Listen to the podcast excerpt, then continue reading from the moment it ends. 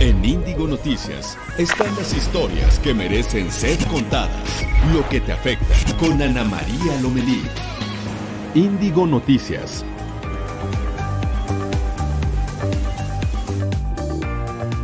Hola, hola, ¿qué tal? ¿Cómo estamos? Muy buenos días. Es un gusto saludarles. Son las 8 de la mañana, tiempo del centro de México.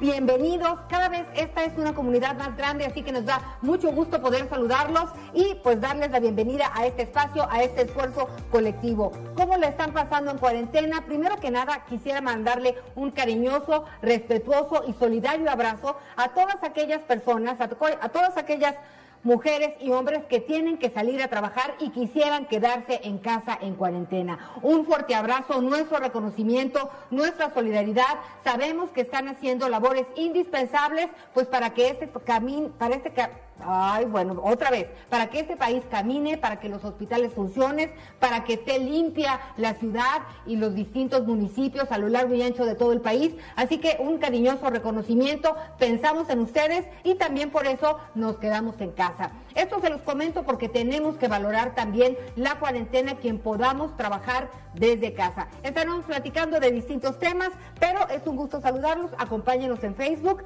a través de Facebook Live como Reporte Índigo. También nos encuentran en Twitter en arroba reporte-índigo y en nuestro canal de YouTube. Nos escuchamos en el 8.30 de AM en la Ciudad de México. ¿Y les parece si con esto vamos a las historias de hoy? El Consejo Coordinador Empresarial presentó un paquete de propuestas a la Secretaría de Hacienda para apoyar al sector productivo y comercial en esta emergencia sanitaria y económica por coronavirus, que incluye un mayor plazo para presentar declaraciones fiscales y la creación conjunta de un salario de subsistencia. Con 33 votos a favor y 12 en contra, los diputados de Veracruz removieron definitivamente del cargo de fiscal general del estado a Jorge Winkler Ortiz, quien fue separado temporalmente de sus funciones en septiembre del año pasado. La policía capitalina detuvo a 73 personas que intentaron robar centros comerciales, supermercados, tiendas departamentales y de conveniencia, esto como parte del operativo implementado por la Secretaría de Seguridad Ciudadana para evitar delitos durante la contingencia por el COVID-19. El gobierno de Estados Unidos acusó al presidente de Venezuela, Nicolás Maduro, de narcoterrorismo y ofreció una recompensa de hasta 15 millones de dólares por información que lleve a su arresto. Esto y más en Índigo Noticias.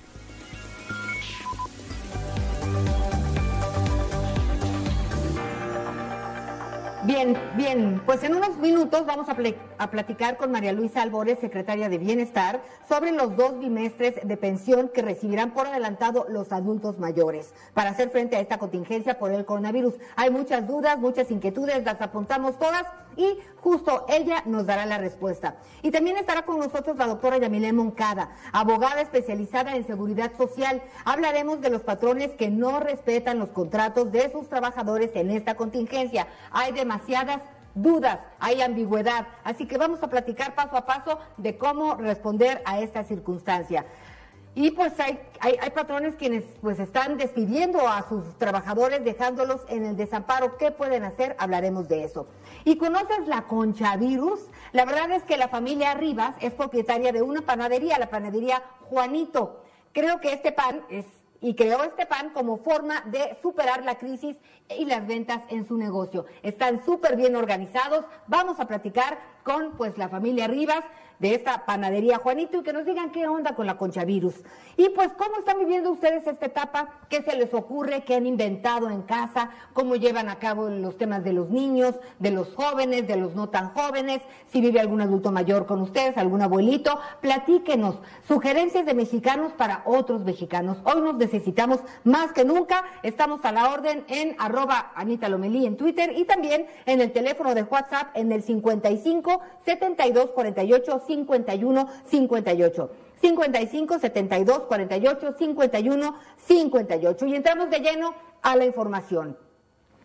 Bueno, pues el número de casos confirmados de coronavirus aumentó a 585 en el país. En 24 horas aumentaron 110 casos. La Secretaría de Salud informó de 8 muertos y 2.156 casos sospechosos. Ayer en el Valle de México se registraron dos muertes por el coronavirus, una en el Estado de México y otra en la Ciudad de México. Cancún y Jalisco también reportaron una defunción. Y se elevó a 36 el número de contagiados que no tienen antecedentes de viajes a los países endémicos o algún contacto con algún caso positivo, lo que refleja el avance acelerado de la transmisión comunitaria. Olga Sánchez Cordero, secretaria de Gobernación, hizo un llamado a las familias mexicanas a cuidarse en esta fase 2 de emergencia sanitaria. A través de un mensaje que difundió en sus redes sociales, pidió evitar la violencia al interior de las familias durante la etapa de confinamiento que durará varias semanas. Dijo que este tiempo es propicio para que las familias pues convivan en mayor medida. Los padres conozcan mejor a sus hijos, que las parejas se reencuentren y aprender de nuestros seres queridos con humildad y respeto. También la Secretaría de Salud, la Secretaría de Salud informó que el número 911 estará recibiendo reportes de violencia intrafamiliar durante la cuarentena por el coronavirus. Se pidió no cargar la mano a las mujeres durante el confinamiento, ya que toda la familia puede colaborar en las actividades del hogar. Ayer fíjese que en la conferencia que se hace todas las noches por parte de la Secretaría de Salud, bueno, pues estuvieron cuatro mujeres inteligentes, muy comprometidas, muy trabajadoras, hablando de que hay que dividir el trabajo, no se le puede cargar la mano a ellas de ninguna manera. Algunas, por ejemplo, unas enfermeras siguen trabajando y regresando a casa, pues tienen que hacer la comida, tienen que hacer muchas cosas. Somos un equipo y nos necesitamos todos en la familia. Vámonos respetándonos y echándonos la mano. Así que se pidió no cargar la mano a las mujeres durante este confinamiento, ya que toda la familia puede colaborar en las actividades del hogar. Y bueno, pues a pesar del avance del coronavirus en el país, la Bolsa Mexicana de Valores y el peso siguen ganando terreno, dan otra jornada positiva. Bueno, esto es un respiro. Nayeli Mesa con los detalles. Buenos días, Nayeli. Anita, muy buenos días a ti y a todo el auditorio. Pues sí, llevamos muy buena racha positiva, sin embargo, se nos acabó la fiesta ya que ayer la calificadora Standard Poor's pues recortó la calificación soberana de México, al igual que la de Pemex. Entonces, en la apertura de la última sesión de esta semana, pues el, el peso eh, está cotizando con una depreciación de alrededor de 2.26%, ubicándose alrededor de 23.46 pesos por dólar y también se está ubicando como la divisa pues más depreciada de la de la canasta de los principales cruces a nivel internacional. Esto pues es un gran impacto y un gran golpe, sobre todo en momentos donde el mercado necesitaba incertidumbre. Hay que ver cómo va a seguir reaccionando porque la verdad es que las calificadoras, como bien sabemos, no le perdonan eh, falta todavía que se suma sobre todo la, el diagnóstico pues de Moody's, que también se, espera que también sea pues, eh, con una perspectiva negativa. Y también en el caso de Pemex, eh, la calificadora Standard Poor's pues ubicó a, la empresa del Estado pues a dos, eh, a dos escalones de perder su grado de inversión. Esto pues tampoco les va a dar mucho aliento a los inversionistas y si nos vamos en el mercado de capitales, pues la bolsa de Nueva York, a pesar de que ya le habían dado ese respiro que ya habíamos platicado en días pasados de la aprobación del paquete económico de 2.2 billones de dólares, pues eh, abrió con sus principales índices, abrió con una desaceleración del 3% y la bolsa mexicana de valores también ya se está contagiando pues de esta caída, de esta caída. Anita, pues entonces hay que seguir dándole seguimiento porque cuando ya pensamos que iba iba a ir hacia adelante, resulta que las calificadoras nos están metiendo pues el freno de mano y esto va a complicar definitivamente en los siguientes días. Hay que ver cómo va a estar la evolución. Nosotros vamos a seguir reportando y también, sobre todo, pues darles un par de consejos mientras están en casa. Justamente hoy platicaba, hoy publicamos en Indigonomics que si estás en casa, pues en la cuarentena también es un buen tiempo, ¿por qué no?, de solucionar tus problemas que tengas con tus finanzas, poniendo al corriente tus, tus, tus deudas o también inclusive revisando tu afore o también es muy importante que a los niños hay que hablarles del dinero. Y aunque estén en confinamiento en este momento en casa, no hay que dejar de lado que también el dinero, pues una vez que, que pase toda esta crisis, va a ser bien importante pues seguirle dando eh, importancia a este tema. Gracias por esta información. Gracias por esta información y las sugerencias. Estamos pendientes y te leemos. Y bueno, pues los jóvenes con diferencia de orientación sexual se enfrentan en esta contingencia a hogares hostiles. Es Monserrat Sánchez con la información. Buenos días, Ana María. Pues sí, te comento que en las últimas dos semanas, debido al contexto de cuarentena que se vive en el país, jóvenes de la comunidad LGBTI han denunciado que han sido expulsados de sus hogares. Los jóvenes, menores de edad en algunos casos, se enfrentan a un hogar hostil y discriminatorio en el cual no pueden ejercer libremente su sexualidad o identidad. Reporte Índigo platicó con la organización no gubernamental It Gets Better México y comentaron que los casos más recientes han sido en la Ciudad de México, Guadalajara, Tabasco y Yucatán. En la organización nos comentaron que los jóvenes deben de tomar algunas medidas preventivas, tales como acercarse con amigos u otros familiares que sí los apoyen, no solo en su identidad, sino que puedan permitir estar con ellos en esta cuarentena. Hasta aquí el reporte y volvemos contigo al estudio.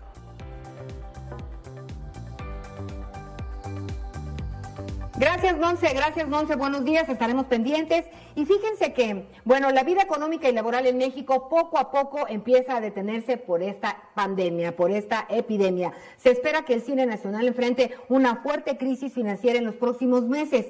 Y uno de los factores es el cierre de las salas de cine. Para conocer más de esta difícil situación que enfrenta el séptimo arte, nos acompaña Hidalgo Neira, responsable de la portada de Reporte Índigo. Hola Hidalgo, ¿cómo estás? Buen día. Ana María, un gusto saludarte, pues un placer platicar nuevo y como sí estoy comentando, el cine en México está por entrar en crisis económica. Sucede la siguiente situación, pues con el cierre de salas, eh, eh, la última, las últimas fuentes económicas que estaban entrando en taquilla para esta industria. Entonces, pues personas tan importantes como Guillermo Arriaga eh, está pronosticando que pues sí, evidentemente esto es un problema que no solo afecta digamos, a los artistas, también a todas aquello, aquel personal que trabaja en exhibidoras, o sea, desde la persona que te da las palomitas hasta la gente de intendencia, digamos. Hay muchísimos eh, empleos que dependen de esto. La, la Canacine, que es la Cámara Nacional de la Industria Cinematográfica en México, estima que alrededor de 25 mil empleos eh, afectan directamente a quienes trabajan en producciones y alrededor de 50 mil empleos se pueden afectar a quienes trabajan en estas exhibidoras. Pues tendremos que estar muy pendientes. Eh, veía, no me acuerdo si fue en Cinépolis, que pues en la carterera decían te vamos a extrañar, pero regresaremos muy pronto.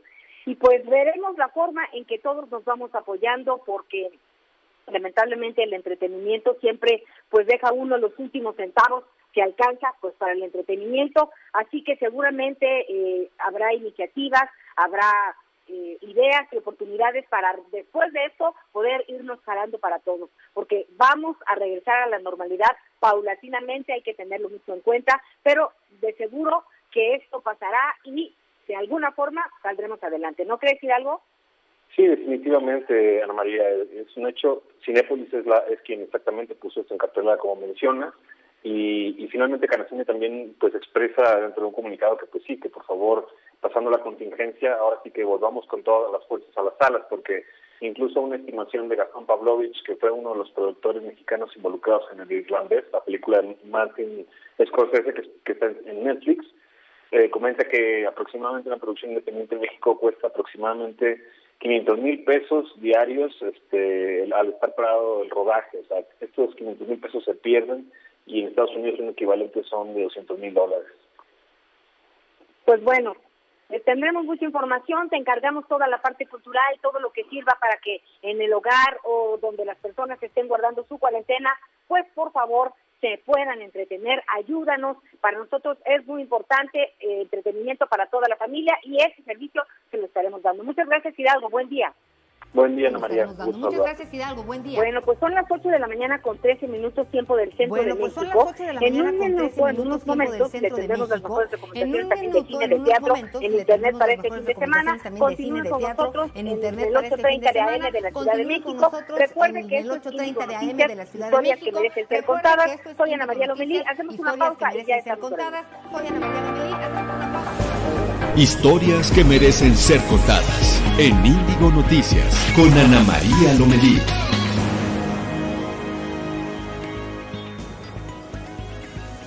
Esta es la información de hoy en Reporte Índigo.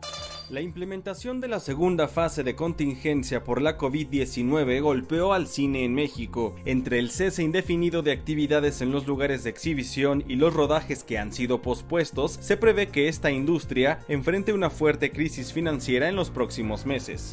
La organización It Gets Better México registró en las últimas dos semanas de cuarentena un aumento en los casos de expulsión de hogares de jóvenes gay y lesbianas por sus preferencias sexuales.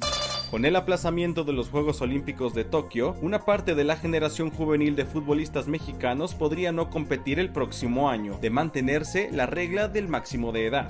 En medio de la crisis sanitaria, la cantante de ópera María Catzaraba brindará un concierto vía streaming. La intérprete mexicana defiende el talento nacional, por lo que opina que hace falta un mayor apoyo por parte del gobierno para que este sea reconocido y no desvalorizado.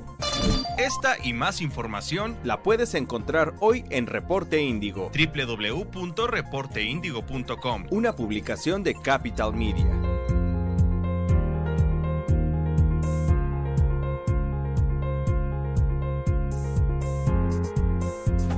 En Reporte Índigo entendemos la situación por la que está pasando México ante el brote de COVID-19 y la posibilidad de una dispersión comunitaria. Además de las recomendaciones de sana distancia, los expertos exhortan a la población a evitar salir de casa. Así que si tú puedes tomar esta medida, hazlo. Encuentra nuestra edición impresa de lunes a viernes en reporteindigo.com, diagonal edición guion impresa, o bien suscríbete a nuestro newsletter para recibir diariamente la información en tu correo electrónico Sigue las recomendaciones y mantente bien informado. La persona que no trabaja no sirve para nada. Mi nombre es... Estás escuchando a Ana María Lomelí en Índigo Noticias. Historias que merecen ser contadas.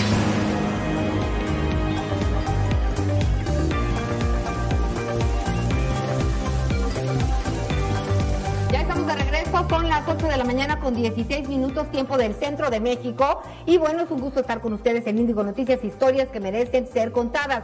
Platíquenos las suyas. Nuestros amigos de Querétaro nos escuchan a través de la romántica 104.9 de FM. Un abrazo cariñoso. Estamos en comunicación por WhatsApp y también en el teléfono 5572 485158. ¿Les parece si vamos a un resumen nacional? Estados.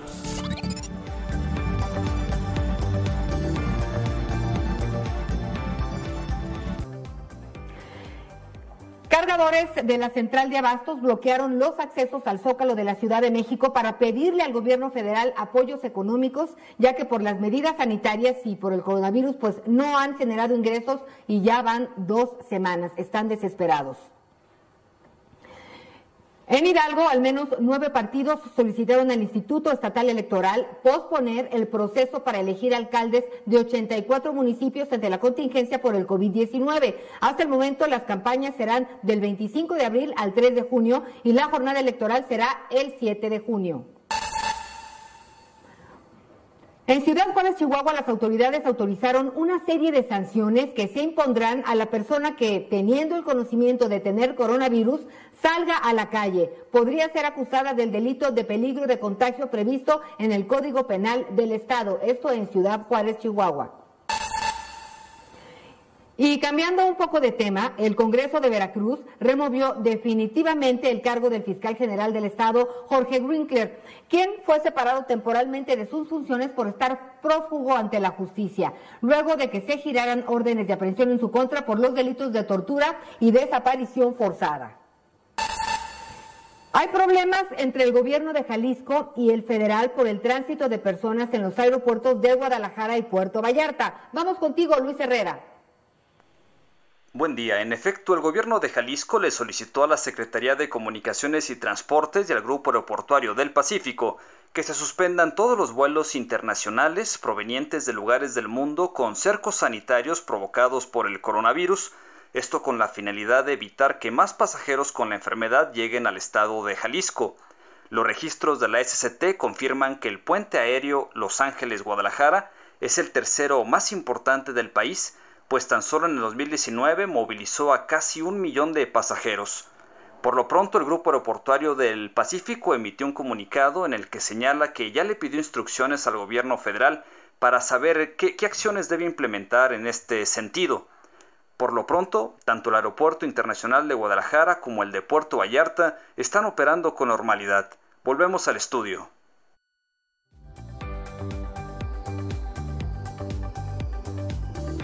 Gracias por tu información, Luis. ¿Y qué les parece si nos vamos a Querétaro? Porque hay un detenido que promovía saqueos en tiendas departamentales. Es un tema muy serio. Contigo, Jacqueline Hernández. Buenos días, Ana María. Informarte que la Policía Cibernética identificó a un hombre que promovía saqueos a tiendas del municipio de Tequisquiapan. La denuncia fue promovida ante las autoridades correspondientes y se logró la detención. Sujeto que promovía a través de las redes sociales el vandalismo con el hashtag Tequisquiapan fue denunciado ante la Policía Cibernética y ya se encuentra detenido y presentado ante las autoridades para que responda por su delito, informó la Policía Cibernética. Perteneciente a la Secretaría de Seguridad Ciudadana. La dependencia expresó que es tiempo de solidaridad. Defendamos Querétaro. Denuncia cualquier acto que incite al delito. El sujeto colocó un texto con lo siguiente. ¿Qué tal amigos de Tequisquiapan? Estoy organizando un saqueo en las tiendas en el municipio. Comenzaremos en la Plaza Pedregal, después Coppel y finalmente Electra. Para más información manden inbox. Informó Jacqueline Hernández desde Querétaro a través de la romántica 104.9 FM.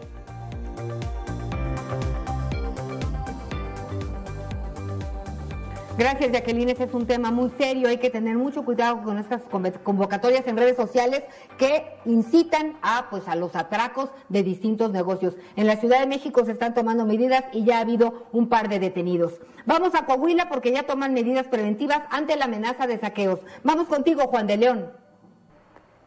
¿Qué tal? Muy buenos días.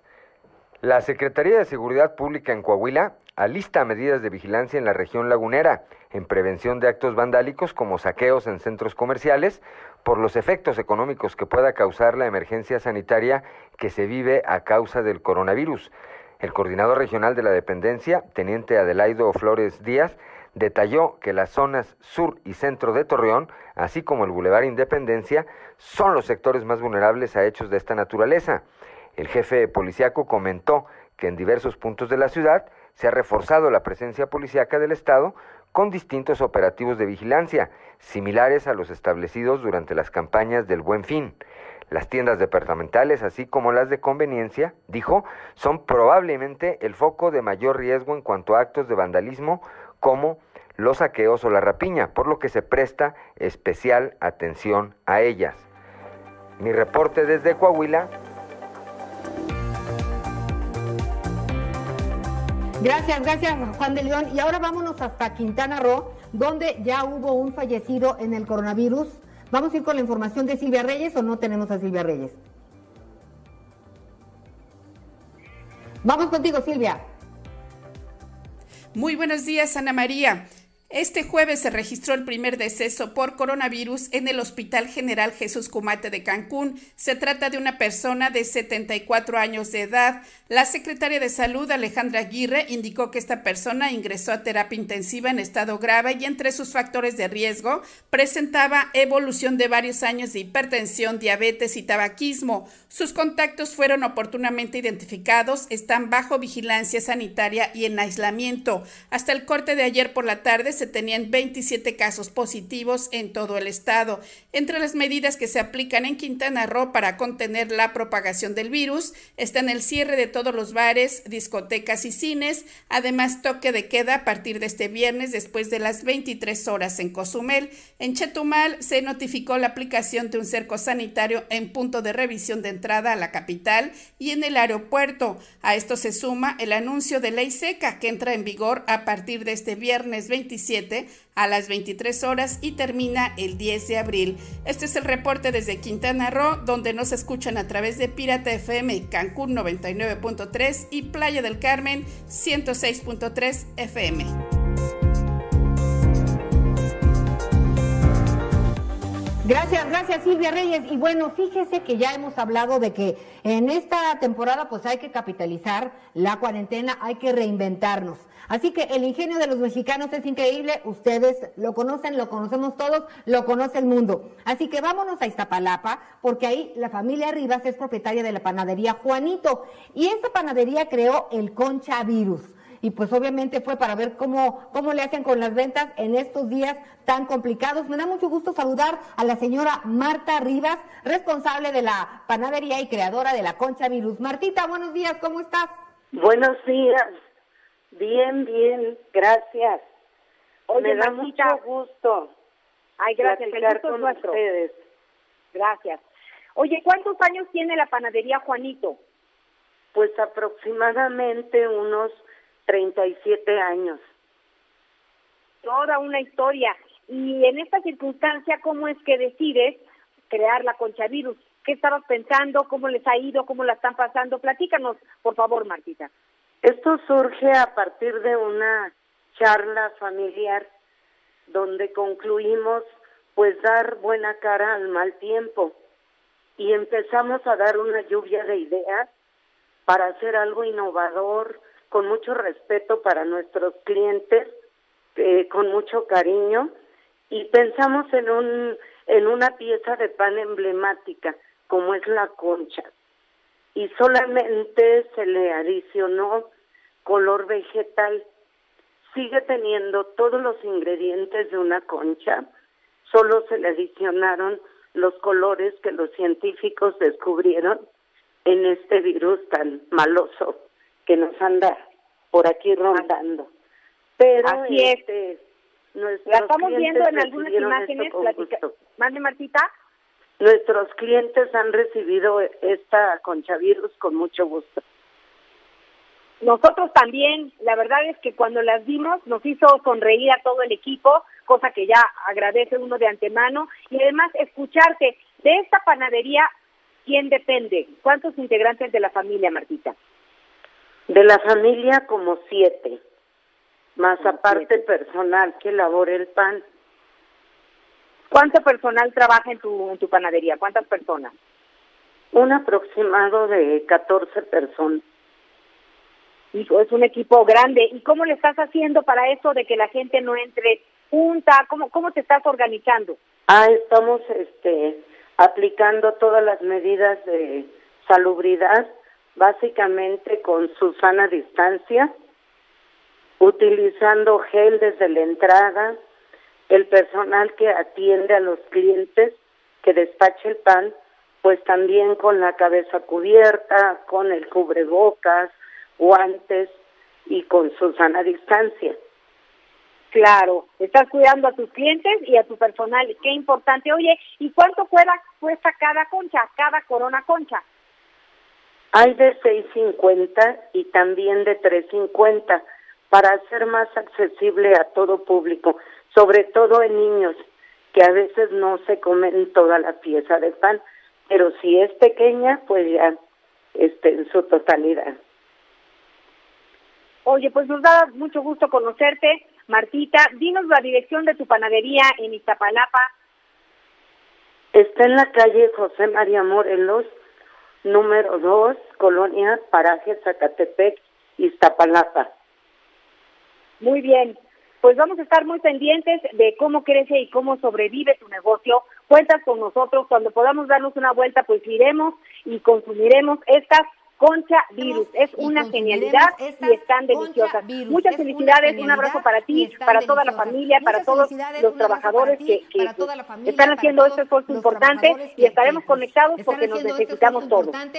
Por acá los esperamos. Recuerden, las penas con pan son menos.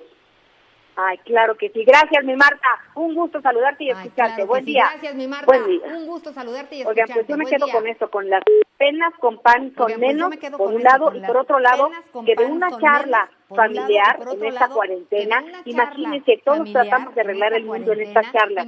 Pueden salir cosas en importantes y maravillosas que reditúen en este caso con el trabajo de maravillosas, 14 que personas y de en 7 este miembros de la familia. En fin, vamos a 14 continuar. Si usted tiene ideas, si En conoce a alguien como doña Marta, mándenos los datos, nosotros vamos a ir a buscarlos, a encontrarlos y a compartir su historia. Y ahora sí, vámonos, vámonos, vámonos con mi querida Fernanda Muñoz. Ella nos tiene una guía de querida recomendaciones Fernanda para este Muñoz. fin de Ella semana. nos Buenos días, una Fer. guía de recomendaciones.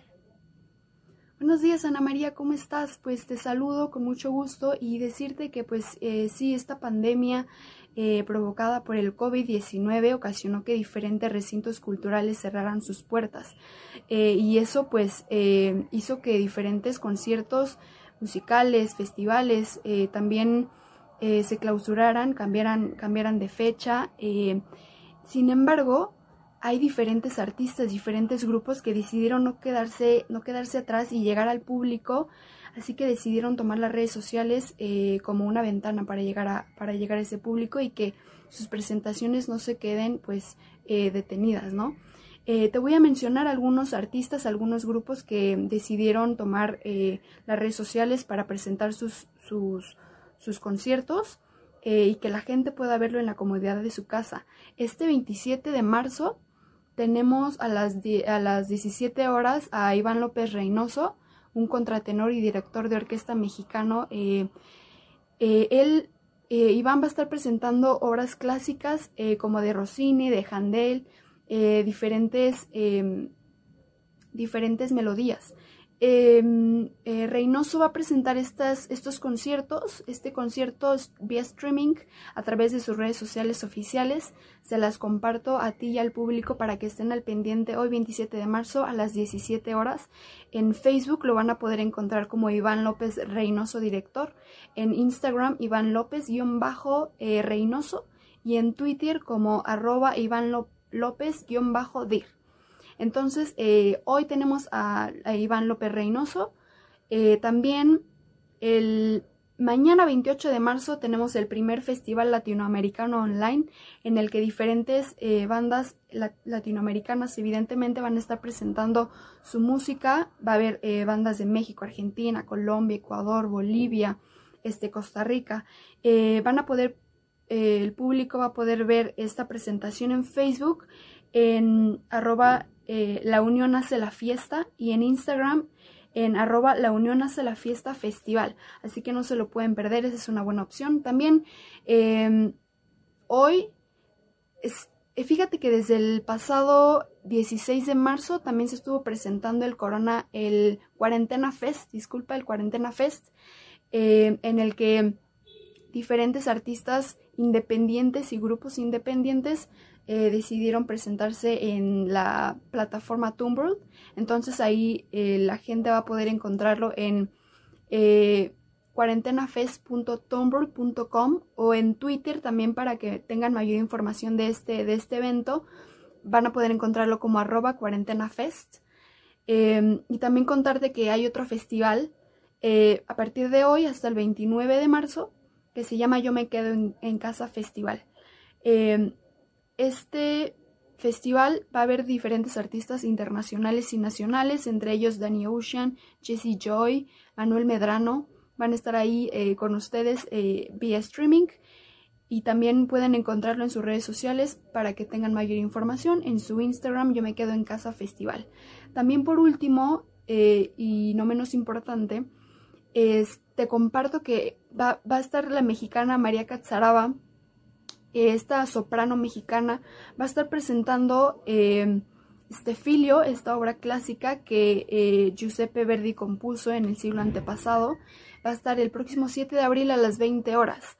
Entonces, eh, no se la pierdan, también es una obra espectacular. Yo creo que en palabras de María dice que Stefilio es rara vez encontrarla en ópera, así que no se la pierdan, disfrútenla. Y también que sigan las redes sociales de la Secretaría de Cultura de la Ciudad de México, en el que también va a presentar diferentes, eh, diferentes presentaciones culturales, entre ellas un karaoke en el que en el que ustedes van a poder subir sus canciones y la Secretaría va va a transmitirlas eh, vía streaming. Así que no se pierdan sus, sus, redes sociales para seguir más información. Y pues te agradezco muchísimo. Ojalá eh, el público esté al pendiente de las actividades.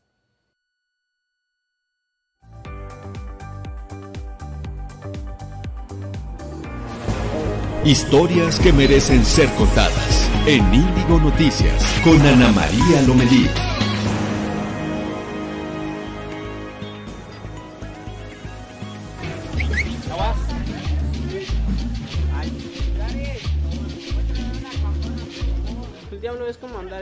Carro y todo, tienes que estar al tiro, acá con los gente, tienes que ver todo, se te atraviesa otro diablo más grande.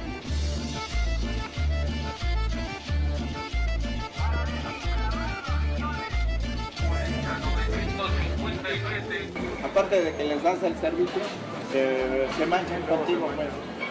Y pues yo digo que no va, porque si en sí ellos supieran pues que nosotros hay que corretear la chuleta.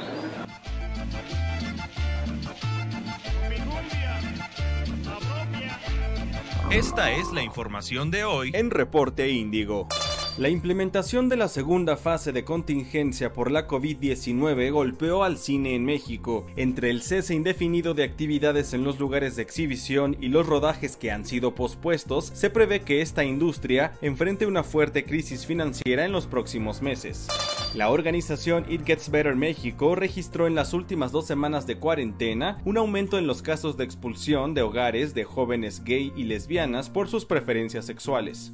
Con el aplazamiento de los Juegos Olímpicos de Tokio, una parte de la generación juvenil de futbolistas mexicanos podría no competir el próximo año, de mantenerse la regla del máximo de edad. En medio de la crisis sanitaria, la cantante de ópera María Katsaraba brindará un concierto vía streaming. La intérprete mexicana defiende el talento nacional, por lo que opina que hace falta un mayor apoyo por parte del gobierno para que este sea reconocido y no desvalorizado. Esta y más información la puedes encontrar hoy en Reporte Índigo, www.reporteindigo.com, una publicación de Capital Media. En Reporte Índigo entendemos la situación por la que está pasando México ante el brote de COVID-19 y la posibilidad de una dispersión comunitaria. Además de las recomendaciones de sana distancia, los expertos exhortan a la población a evitar salir de casa. Así que si tú puedes tomar esta medida, hazlo. Encuentra nuestra edición impresa de lunes a viernes en reporteindigo.com. Estás escuchando Ana María Lomelí en Índigo Noticias. Historias que merecen ser contadas.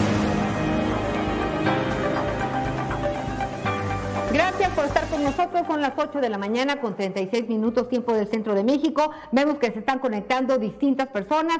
Esto es Índigo Noticias. Soy Ana María Lomelí. Índigo Noticias, historias que merecen ser contadas.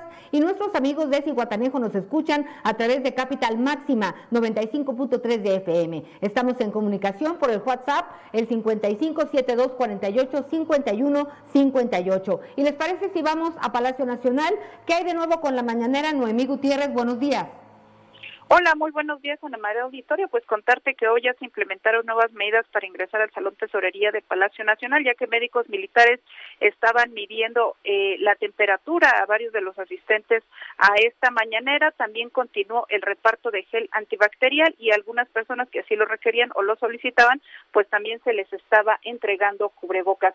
Y comentarte que la conferencia de prensa matutina arrancó con la presentación del informe del accidente, dictamen de causa probable de la caída del helicóptero matrícula XA BON el 24 de diciembre de 2018. En esta aeronave viajaba la gobernadora panista Marta Erika Alonso y el senador Rafael Moreno Valle. Su esposo Javier Jiménez Esprú, secretario de Comunicaciones y Transporte, señaló que de acuerdo a este informe fue por dos tornillos flojos y una inadecuada práctica en el mantenimiento del helicóptero, lo que provocó que esta aeronave se desplomara. Ante el presidente Andrés Manuel López Obrador dijo que la causa probable es este indebido eh, este indebido mantenimiento que tuvo el helicóptero debido a una pieza que se llama alabeo. Dijo que este helicóptero no debió volar, que debió haber estado en tierra, sin embargo, tanto los pilotos como la empresa pues decidieron que debía eh, seguir prestando servicio. Aseguró que al realizar las investigaciones los, especialistas y agencias oficiales internacionales pues hubo un consenso de que no había material ajeno al helicóptero como aves o proyectiles y tampoco hubo sabotajes ni explosivos. Dijo que antes del impacto eh, no se encontró ninguna pieza ajena a este helicóptero, además de que los testigos están refiriendo que el helicóptero dio un viraje repentino a la izquierda. Explicó que desde el 13 de diciembre de 2018 pues ya se contaba con esta alerta de que estaba dañado el actuador lineal del alabeo, esto es del sistema de aumento de estabilidad y esto fue lo que provocó que el piloto ya no tuviera control de la aeronave en algún momento. El funcionario federal dijo que se inician auditorías técnicas a la empresa Servicios Aéreos del Altiplano, así como al taller de mantenimiento Rotor Flight Service, con los cuales van a suspender actividades temporalmente, además de que este informe se envía a la Fiscalía General de la República, pero también a la Fiscalía General del Estado de Puebla y ya en la sesión de preguntas y respuestas el presidente Andrés Manuel López Obrador dijo que no se puede poner en cuarentena en esta etapa de la pandemia de COVID-19. Dijo que está igual que los médicos, los elementos de la Guardia Nacional, el Ejército y la Marina. También informó que se cuenta con cinco mil ventiladores para atender enfermos graves, pero también hizo un llamado ahora que inicia gira este viernes. Dijo que él no espera que nadie lo, lo vea en el aeropuerto en Bahía de Banderas. Dijo que los que vayan pues serán conservadores. Le pidió a la población que no se acerque eh, a su persona ya que tiene que cumplir con estas eh, medidas de la sana distancia. Ana María Auditorio, pues parte de lo que ha acontecido este viernes en Palacio Nacional. Bueno, pues mucha información que se desprende de la mañanera la estaremos digiriendo y pues reportando a lo largo del día en las distintas plataformas digitales. Gracias, Doni. Buenos días. Buenos días. Y ayer le comentábamos que los verificentros de la Ciudad de México y el Estado de México permanecerán cerrados hasta el 19 de abril. Esta medida ocurre luego de que el gobierno federal declarara la entrada de la fase 2 del coronavirus y así evitar contagios. En la Ciudad de México, los vehículos con engomado rosa y terminación 7 u 8, así como el engomado rojo, cuyos últimos dígitos sean 3 y 4, podrán verificar durante los meses de mayo y junio. La Secretaría del Medio Ambiente de la Ciudad de México pide que para evitar alguna sanción económica, los conductores soliciten una constancia provisional para circular por emergencia sanitaria, misma que podrán encontrar en la página de la dependencia. En el Estado de México se podrá verificar a partir del 20 de abril y los meses de mayo y junio sin ser multados por verificación extemporánea. Y le parece si vamos a la UNAM, a la Universidad Nacional Autónoma de México, que advierte el impacto económico, pues que será muy fuerte pese a las medidas del gobierno. Vamos contigo, Ivonne Reyes. El doctor y profesor del Departamento de Economía de la Universidad Autónoma Metropolitana, Arturo Guillén Romo, advirtió que el impacto de la crisis económica en México será muy fuerte. Indicó que a pesar de que el gobierno federal ha intentado algunas medidas para salir del modelo neoliberal, la economía ha seguido estancada por lo que esta coyuntura se agravará. Señaló que detrás de la crisis económica que arrastrará el COVID-19 está el capitalismo que no fue resuelto en forma adecuada en el 2008, cuando los bancos centrales simplemente evitaron una depresión, pero dejaron pendiente una serie de problemas que con la pandemia se está manifestando. Dijo que la recesión a nivel mundial ya no es algo que esté en discusión, pues la mayoría de los analistas la considera inminente, así que el asunto es saber su magnitud para que todas las medidas se adopten y puedan mitigar de alguna manera sus secuelas. Manifestó que en el caso de México el Producto Interno Bruto, el PIB, no crecerá y es muy probable que descienda, el empleo caerá y la pequeña y mediana industria resultarán seriamente afectadas, por lo cual es relevante que las acciones estén orientadas al fortalecimiento de todos los sectores para atender las necesidades de los ciudadanos, sobre todo en un país con altos niveles de pobreza y pobreza extrema. En Reporte Índigo informó Ivonne Reyes Campos.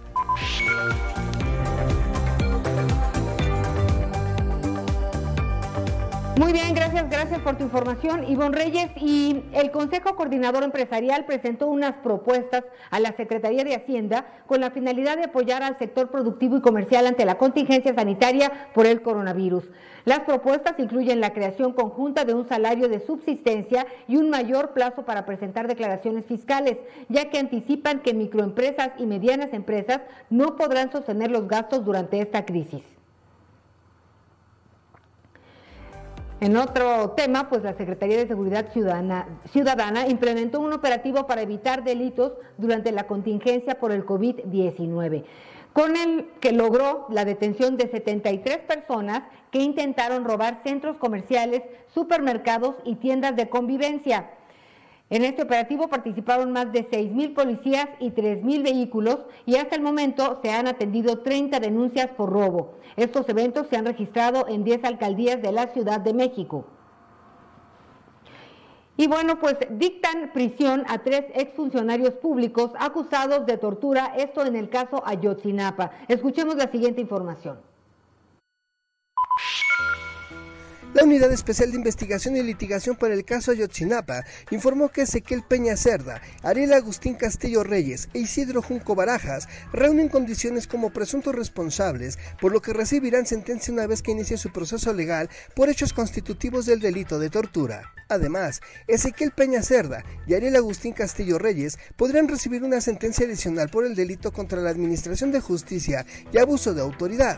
Los tres imputados son probables responsables de haber torturado a Carlos Canto Salgado, uno de los detenidos acusados en su momento por la desaparición de los 43 estudiantes de la normal Isidro Burgos de Ayotzinapa en septiembre de 2014 en Iguala Guerrero. Cabe destacar que el imputado Ezequiel Peña Cerda pertenecía a la Agencia de Investigación Criminal de la entonces Procuraduría General de la República. Ariel Agustín Castillo Reyes pertenecía a la Secretaría de Marina, mientras que Isidro Junco Barajas era director de Servicios de Protección a Personas y actualmente se desempeñaba como subdirector de control operativo de la Dirección de Seguridad de la Cámara de Diputados. Los tres imputados se encuentran internos en el Ceferezo número 4 noroeste, con residencia en el Rincón, municipio de Tepic Nayarit, donde continuará su proceso legal. Para Reporte Índigo, Guillermo Espinosa.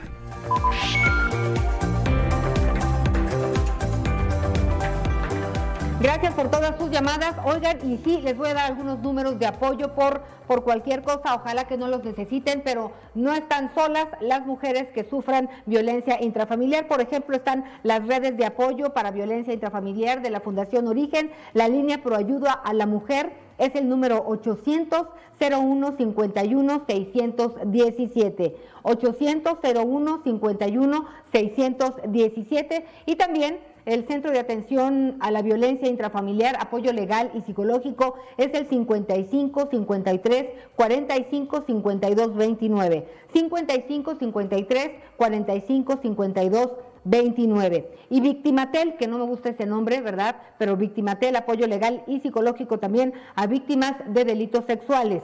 Es el número 55 53 45 52 29. Seguiremos dando información utilitaria para lo que se vaya ofreciendo. ¿Les parece si hacemos una pausa? Son las 8 de la mañana con 46 minutos, tiempo del centro de México. Esto es Índigo Noticias, historias que merecen ser contadas. Y estamos en la capital a través del 830 de AM en la Ciudad de México. Ya volvemos.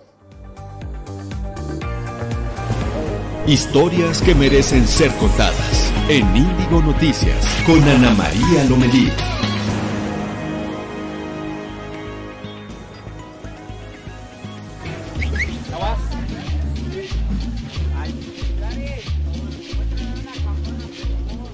Es como andar en un carro y todo, tienes que estar al tiro, acá con los gente, tienes que ver todo, se te atraviesa otro diablo más grande.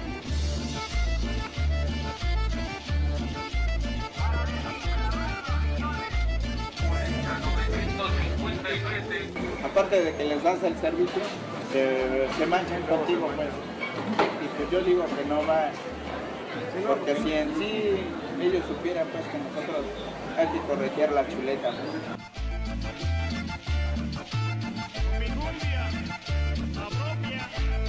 Esta es la información de hoy en Reporte Índigo.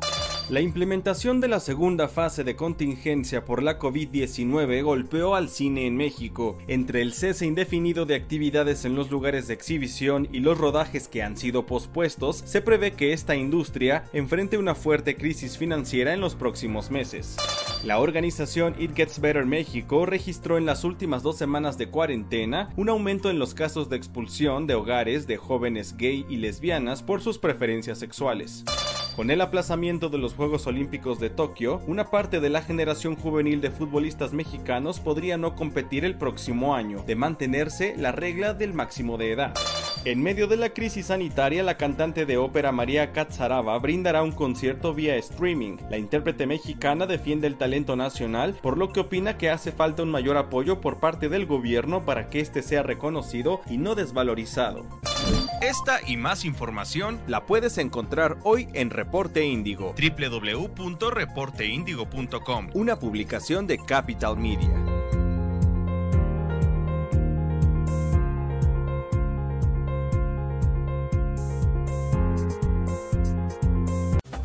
En Reporte Índigo entendemos la situación por la que está pasando México ante el brote de COVID-19 y la posibilidad de una dispersión comunitaria. Además de las recomendaciones de sana distancia, los expertos exhortan a la población a evitar salir de casa. Así que si tú puedes tomar esta medida, hazlo. Encuentra nuestra edición impresa de lunes a viernes en reporteindigo.com, diagonal edición guion impresa, o bien suscríbete a nuestro newsletter para recibir diariamente Estás escuchando Ana María Lomelí en Índigo Noticias. Historias que merecen ser contadas.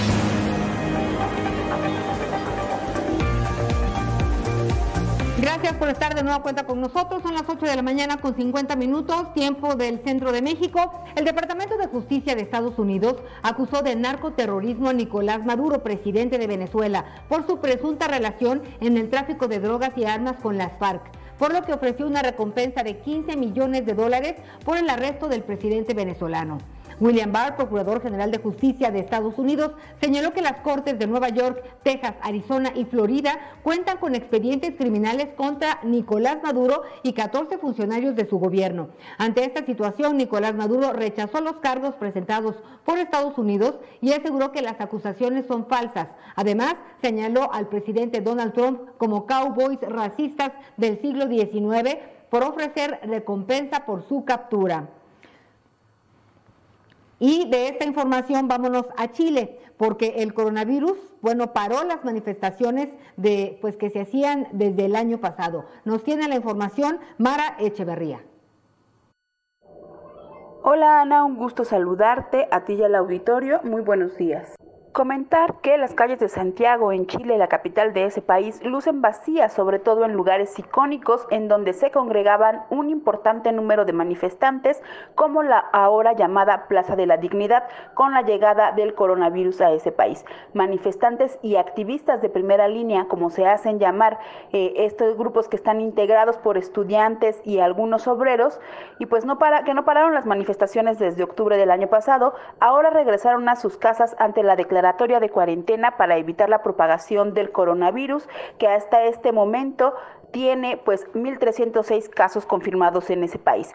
Las manifestaciones de descontento, sin embargo, pues no han parado del todo y se hacen algunas convocatorias a través de redes sociales para hacer los llamados cacerolazos. Comentar también que esta información la obtuvimos en conversaciones con personas que viven en Chile, en Santiago de Chile, y pueden consultar la historia completa en reporteindigo.com. Buenos días.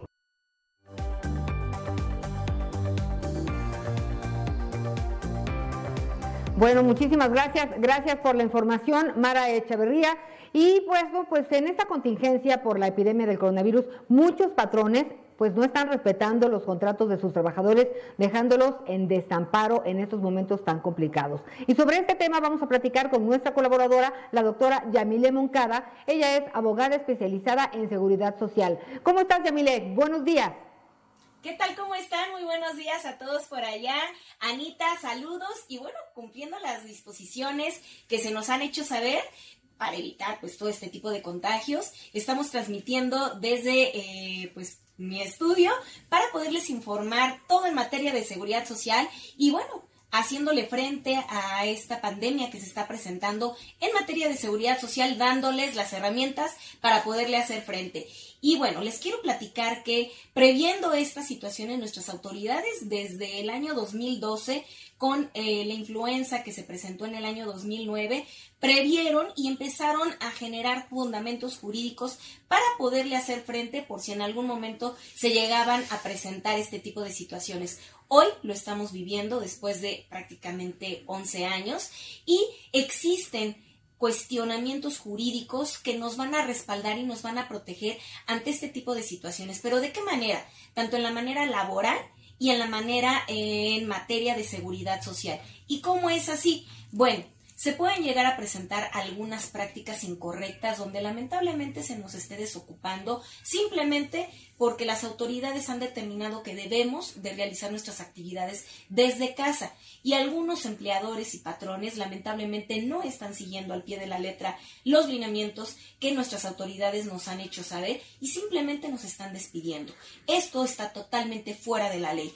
¿Y cómo podemos tener el respaldo jurídico para poderle hacer frente a esto? Bueno, tenemos los siguientes fundamentos jurídicos que se encuentran dentro de nuestra Ley Federal del Trabajo. Primero tenemos el artículo 42 bis, posteriormente el artículo 427, fracción séptima de la Ley Federal del Trabajo, al igual que también el artículo 429 fracción cuarta de nuestra Ley Federal del Trabajo. ¿Y qué prevén todos estos fundamentos? Que cuando se lleguen a presentar este tipo de situaciones, como la que estamos viviendo, esta pandemia mundial, se nos debe de pagar por lo menos un salario mínimo al día, que en la actualidad viene siendo para nosotros en México de 123 veintidós pesos al día como mínimo. Y esto debe de suceder a partir de la fecha en la que se determine ya como tal una fase 2, en la cual nos encontramos a partir de este martes, que se nos informó por parte de las autoridades, y el tiempo máximo que previó la autoridad dentro de estos fundamentos es solamente de un mes. La pregunta sería, ¿qué va a suceder si esto llega lamentablemente a salirse de las manos y a resultar pues ser más tiempo. Ahí quedaría la pregunta para las autoridades. Sin embargo, para todos nuestros amigos que están del otro lado del micrófono, quiero que sepan que si están siendo sujetos de un atropello y como tal nos están desocupando sin eh, darnos mayor aviso, bueno, tenemos los siguientes números telefónicos a los cuales nos podemos reportar para informar de manera puntual y precisa lo que estamos viviendo. Los números telefónicos son los siguientes. 800 717 2942. Lo repito de nuevo. 800 717 2942 o también tenemos el siguiente número 800 911 7877. Va de nuevo 800 911 7877. Esto es la Procuraduría Federal de la Defensa del Trabajo para que podamos reportar todo este tipo de atropellos por los cuales lamentablemente estemos pasando hoy por hoy algunos mexicanos por parte lamentablemente de ciudadanos que no están alineados a las cuestiones jurídicas que nuestras autoridades nos han hecho saber. Por ello es importante que levantes la mano, alces la voz a todos los que están allá del otro lado del estudio, Anita, y que informemos de manera muy puntual, muy puntual a nuestro auditorio para que sepan cómo tienen que hacer este tipo de, eh, pues, lamentablemente reportes por parte de eh, que no están sujetándose a los lineamientos jurídicos y ni mucho menos a los lineamientos por parte de las autoridades. Así es que se encuentran los fundamentos dentro de nuestra Ley Federal del Trabajo, el artículo 42 bis, el artículo 427 fracción séptima y el artículo 429 fracción cuarta de nuestra Ley Federal del Trabajo y los números telefónicos son el 800 717 2942 para que podamos alzar la voz y levantar la mano. Muchísimas gracias, nos vemos la próxima semana con más respaldos y pues, cuestiones jurídicas dentro de la seguridad social. Hasta la próxima, chicos. Pues muchísimas. Hasta la próxima, hasta la próxima. Muchísimas gracias. Muy útiles, muy importante escuchar cada sugerencia, cada información que nos da, pues Yamile Moncada, ella es abogada especializada en seguridad social, así que vamos a estar muy alertas y sí recordar que es un momento para la solidaridad, no para abusar de qué manera podemos tener empatía o apoyar al otro. No todo el mundo se puede quedar en cuarentena. Va a ser un fin de semana largo, platíquenos, escríbanos, mándenle sus fotos, sus, ¿por qué no una nota de voz? Platíquenos qué, nos, hicieron este fin de semana. Yo estaba viendo qué vamos a hacer. Fíjese que hay muchas actividades en línea, hay museos, hay conciertos, algunos los van a dar en Instagram, hay obras de teatro, eh, también hay librerías que han pues abierto todo su sistema a través de Internet para poder, tener acceso a cualquier cantidad de libros. Contemos cuentos, contemos historias. Nosotros pues estaremos muy pendientes de lo que a usted se le ofrezca al fin viernes. Gracias por haber estado con nosotros. Esto es Índigo Noticias, historias que merecen ser contadas. Gracias a todo el equipo que bueno pues está regado por todos lados porque estamos haciendo transmisión desde nuestros hogares. También a nuestros colaboradores un saludo cariñoso porque pues todos amarran al perro, le piden a la familia que, que guarde silencio mientras estamos todos al aire. Así que es un esfuerzo colectivo con mucho cariño y con mucho respeto para todos ustedes. Estamos pendientes de, pues, sus comentarios y nos vemos y nos escuchamos el lunes, primero Dios, a las 8 de la mañana, tiempo del centro de México. Muchas gracias y hasta entonces.